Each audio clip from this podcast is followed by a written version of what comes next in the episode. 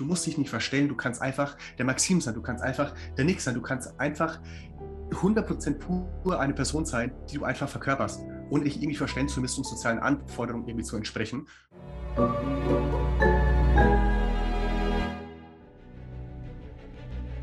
Willkommen bei dem Podcast von Die Köpfe der Genies. Mein Name ist Maxim Mankewitsch und in diesem Podcast lassen wir die größten Genies aus dem Grabau verstehen und präsentieren dir das spannende Erfolgswissen der Neuzeit.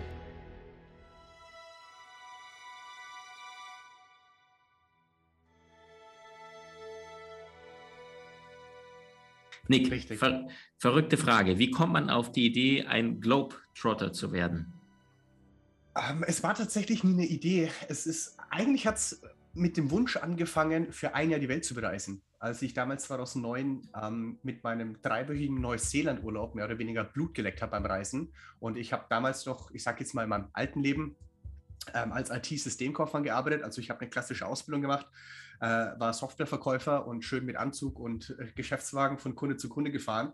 Und ähm, dann habe ich in Neuseeland für drei Wochen das erste Mal so ein bisschen Backpacking-Luft geschnappt und kann ich auch gleich noch mal ein bisschen im Detail darauf eingehen. Aber als ich dann zurückgekommen bin, dann hat sich bei mir unwahrscheinlich viel, ich will nicht sagen verändert, es, mein, mein Gerüst hat gewackelt. Und dann bin ich mal auf die Suche gegangen, warum wackelt das eigentlich? Und ähm, ja, um vorzuspulen, dann hatte ich die Idee, für ein Jahr auf Weltreise zu gehen. Und äh, dass es zehn Jahre wurden, wenn mir das damals jemand gesagt hätte, hätte ich gemeint, was hast du für Drogen genommen? Ähm, war nie geplant. War eher so, äh, Unfall würde ich es jetzt auch nicht nennen. Mhm die schönsten Dinge planen wir nie. Jetzt bist du diese Weltreise, äh, also wahrscheinlich mehrmals die Kugel umkreist. Was würdest du denn sagen? Was hat dein Verstand vorher gesagt? Achte mal darauf und das und hier und da. Und wie sieht es in der Realität aus? Also was braucht man wirklich auf einer, vor einer Weltreise? Was wünschst du dir vorher gewusst zu haben? Das ist eine sehr gute Frage. Ich muss ganz ehrlich sagen, ich bin froh, dass ich so naiv und grün hinter den Ohren an die Sache rangegangen bin, weil ich dadurch unwahrscheinlich viele Erfahrungen lernen durfte, wie ich mhm. Dinge vielleicht hätte nicht machen sollen. Aber wenn ich das vorher gewusst hätte, hätte ich diese unwahrscheinlich wertvollen Erfahrungen gar nicht gemacht und hätte mich wahrscheinlich ganz anders entwickelt. Ähm, aber so generell muss ich sagen, die Welt ist viel freundlicher, als in den Medien dargestellt wird. Ähm, und es lohnt sich immer, außerhalb von seiner Komfortzone rauszugehen, um seine Träume und Ziele zu erreichen.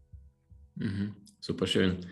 Ähm, Nick, wem begegnet man denn auf so einer Weltreise? Gab es da Menschen, die selbst auch auf so einer Tour waren oder vielleicht nur ein Land besucht haben? Ganz unterschiedliche Menschen. Es gibt Menschen, die äh, diesen typischen dreiwöchigen Ägyptenurlaub in einem Vier-Sterne-Hotel verbringen und dich dann mit drei Fragezeichen im Gesicht angucken und sagen, Moment, halt, stopp, wie, du reist seit ich sage jetzt mal, zwei Jahren durch die Welt oder mittlerweile seit zehn Jahren durch die Welt und lebst aus einem Rucksack und wie geht es, wie finanzierst du das, ist es nicht gefährlich, bist du nicht alleine? Die haben dann alles Mögliche für Fragen.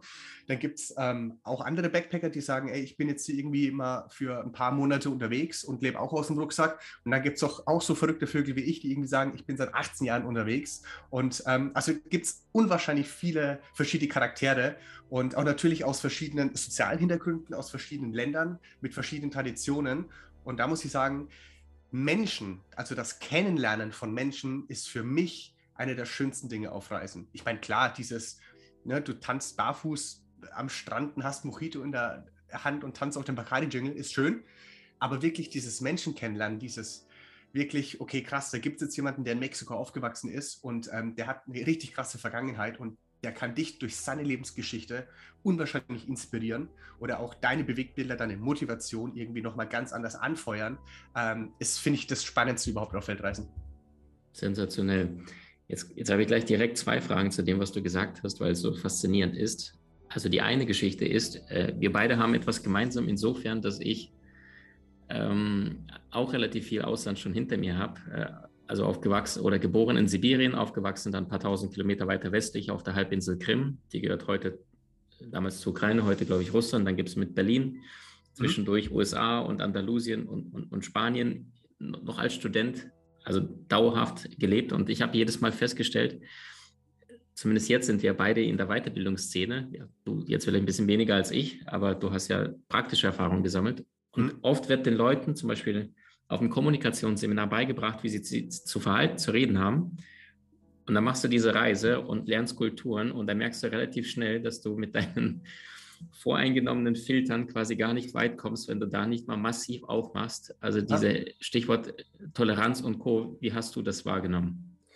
Ähm, also ich muss sagen, ich klinge mich da mal ein in Sachen Weiterbildung. Ja, man lernt viel auf irgendwelchen Seminaren, aber ich bin ein unwahrscheinlich großer Freund der Praxis. Dieses einfach mal rausgehen und merken, okay, in Vietnam gibt es wirklich viele Menschen, die Englisch sprechen und du kannst kein Vietnamesisch, du musst mit Händen und Füßen reden. Und diese universelle Sprache, die es gibt, da komme ich auch nochmal drauf zurück auf, es ist ein Unterschied, Dinge zu wissen, sowas wie, ja, es gibt eine universelle Sprache und diese auch zu erfahren, dass du frühst um 9 Uhr einen vietnamesischen Kaffee an so einem kleinen Holztisch trinkst und neben oder um dich herum sind drei Vietnamesen und versuch mit dir zu kommunizieren. Und du hast keine Ahnung wie, aber es funktioniert. Über Lachen, über Gestik, über Hände, über Füße, über einfach eine, mal tief in die Augen schauen. Ähm, die Toleranz ist unwahrscheinlich groß, wenn du offen bist dafür, neue Dinge zu erfahren. Kleines Beispiel, als ich nach Mexiko gereist bin, das erste Mal in meinem Leben, habe ich erfahren, shit, die sprechen da Spanisch. Ich konnte kein Spanisch. Also ich konnte zwei Sätze. Ich konnte einer Frau sagen, dass sie schöne Augen hat habe ich vorher extra gelernt und ich konnte ein Bier bestellen. Das war's. Das war mein Spanisch. und ähm, ich wollte aber unbedingt Spanisch lernen, weil ich da so ein bisschen getriggert wurde von einem Kumpel, der war in der Uni und der hat mich mal nach Salamanca eingeladen und der konnte auf einmal fließend Spanisch sprechen. Ich so, das will ich auch können.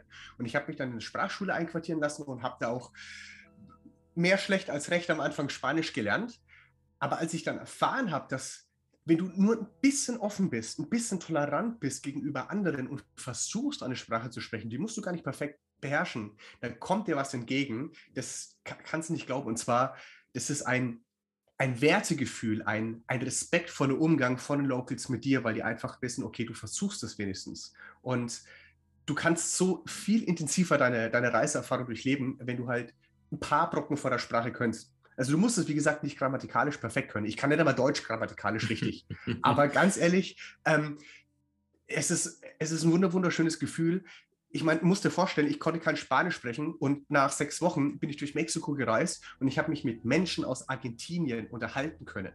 Und am mhm. Anfang, das war so krass, ich spreche gerade mit Menschen aus Argentinien in einer fremden Sprache und wenn die mir was erzählen, dann verstehe ich das. Das heißt, dieses Verständnis gegenüber anderen Menschen, gegenüber anderen Kulturen, das wächst halt auch exponentiell. Wahnsinn, Wahnsinn. Was würdest du sagen, wenn du den Nick Martin vor über zehn Jahren triffst, der diese Tour noch nicht vor sich hat? Welche Fähigkeiten, welche Erkenntnisse, welche Skills hat er in dieser Zeit dazu gewonnen, also der heutige Nick? Jahr 2021, 2022? Puh, ähm, es gibt dieses Sprichwort, Kleider machen Leute. Mhm. Ähm, und ich muss sagen, ich war früher,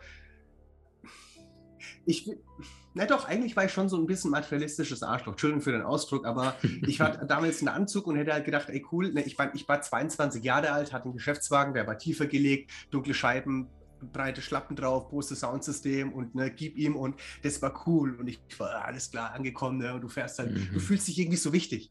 Und mhm. irgendwie hast du aber, also mittlerweile nach zehn Jahren, habe ich für mich so einen Spruch zum Leitsatz gebracht. Ähm, ja, Kleider machen Leute, aber meistens sind es die Menschen, die im Anzug arbeiten, die arbeiten für jemanden, der äh, mit einer Bordschutz am Strand sitzt. Mhm. Und äh, das ist meine Lieblingsarbeitskleidung tatsächlich mittlerweile. Also einfach mit Boardshorts und T-Shirts und Flipflops.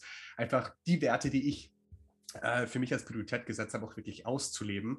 Ähm, aber boah, da gibt es so viele Skills oder Fähigkeiten oder anhand von den Erfahrungen, die ich gemacht habe, ähm, die ich in zehn Jahren gelernt habe. Ich muss sagen, Reisen, man sagt ja nicht umsonst, ist die beste Universität des Lebens. Es geht jetzt nicht darum, dass du irgendwelche binomischen Formeln auf Reisen lernst, sondern es geht darum, dich besser kennenzulernen, deine physischen, auch psychischen Grenzen mal anzutasten, sehr, sehr oft, also auf täglicher Basis, außerhalb von deiner Komfortzone zu sein, um so halt auch noch weiter reifen zu können.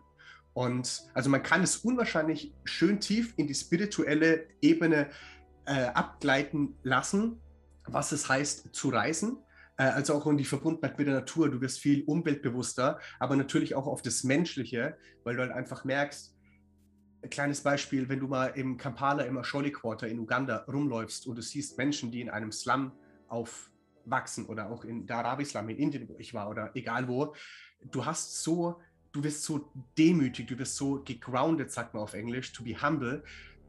Du weißt einfach, wieder kleine Dinge im Leben zu schätzen, die wir in unserem normalen, stressigen Alltag für völlig, völlig normal hinnehmen. Ob das jetzt fließendes Wasser ist, fließendes warmes Wasser, ein Kühlschrank, wo wir Essen drin haben, die Möglichkeit, egal wann, zu welcher Uhrzeit wir irgendwo Essen kaufen können.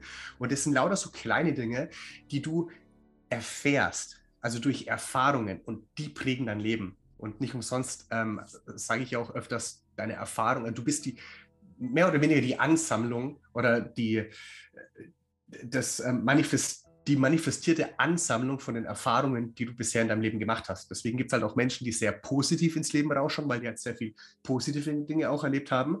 Aber es gibt halt auch Menschen, die, ich sage jetzt mal, eher negativ gestimmt sind, weil sie halt auch sehr viel negative Erfahrungen schon gemacht haben. Und das ist natürlich auch so ein bisschen ein Kreislauf. Sensationell. Jetzt sind wir beim Einstein, der auch für sich erkannte, ne, es gibt ähm, die wichtigste Frage, die sich ein Mensch im Laufe seines Lebens stellen kann, ist das Universum ein freundlicher oder ein feindlicher Ort? Ne? Also wieder, wie nimmst du es wahr? Und, und Humboldt, weil ich beide über mir stehen habe, hinter mir für die, die das nur zuhören, das Interview steht auch ein Alexander von Humboldt in der Ecke, äh, der mit dem äh, auch äh, ganz, ganz viel faszinierende Reisen gemacht in Südamerika, der dann auch rausfand, die gefährlichste Weltanschauung ist die Weltanschauung der Menschen, die sich die Welt niemals angeschaut haben. Richtig. Also Stichwort, die meisten AfD-Wähler sind im Ostteil in Deutschlands, aber das ist auch der Ort, wo die wenigsten Ausländer sind. Und wir fürchten uns immer vor dem, was wir nicht kennen.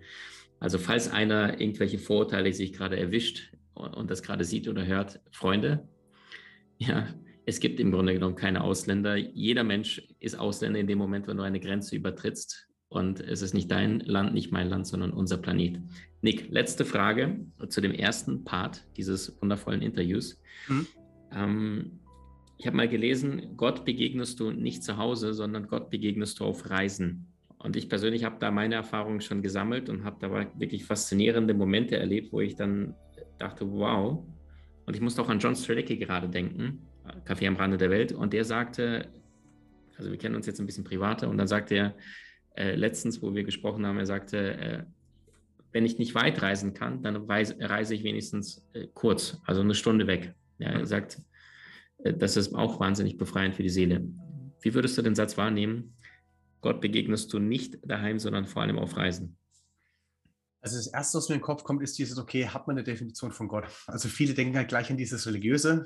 Mhm. man kann auch gleich sagen, okay, bei manchen heißt Allah, bei manchen heißt Buddha, bei manchen ist es einfach das Universum, ist es eine Energie. Es ist mhm. mehr oder weniger, mehr oder weniger deine Hoffnung, an die du halt mehr oder weniger glaubst. Mhm. mhm. Ähm, ansonsten, deswegen muss ich sagen, du begegnest es zu 100 Prozent definitiv, wenn du reist. Du musst nicht weit wegreisen dafür. Aber, und ich glaube, das ist so der springende Punkt, ähm, ich sage öfters, wenn wir zu Hause sind, jeder von uns hat eine bestimmte Rolle zu spielen. Ich meine, du bist Arbeitnehmer, Arbeitgeber, Schwester, Bruder, Mama, Papa, Freund, Partner, Partnerin, egal was, aber du hast eine gewisse Rolle zu spielen. Also viele haben ja eine gewisse ähm, Anforderung an dich und du spielst diese Rolle aus.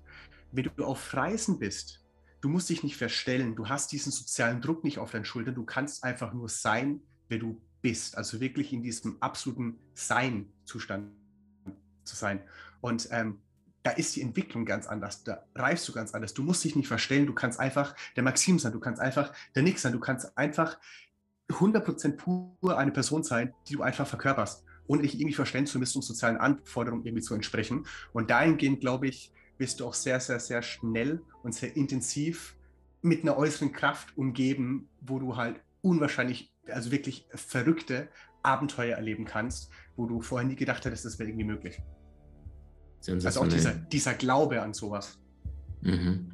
Also das Göttliche im spirituellen Sinne. Das, ist, das hast du so super schön gesagt. Ähm, ich sage auch immer wieder, du musst das Materielle loslassen, um dem Spirituellen oder dem Göttlichen zu begegnen. Und du sagst genau ne, von diesem Typen im Anzug aus dem Auto gestiegen, der du warst, in, in diesen Typen, der ins T-Shirt reinschlüpft und den Menschen wirklich wahrhaftig begegnet. Wir verlinken deine wundervollen Bücher, die du geschrieben hast. Ähm, auch Bestseller äh, darunter. Ähm, alles unter dieses Interview. Und wir hören uns gleich im zweiten Teil. Jawohl, ich freue mich drauf. Du hast Menschen in deinem Umfeld, die dir besonders wichtig sind? So teile den Podcast mit ihnen und wenn du es möchtest, bewerte und abonniere diesen. Wenn du noch schneller deine Meisterschaft erlangen möchtest, so findest du über 20 außergewöhnliche Videokurse in unserer Genieakademie unter maximmankiewicz.com.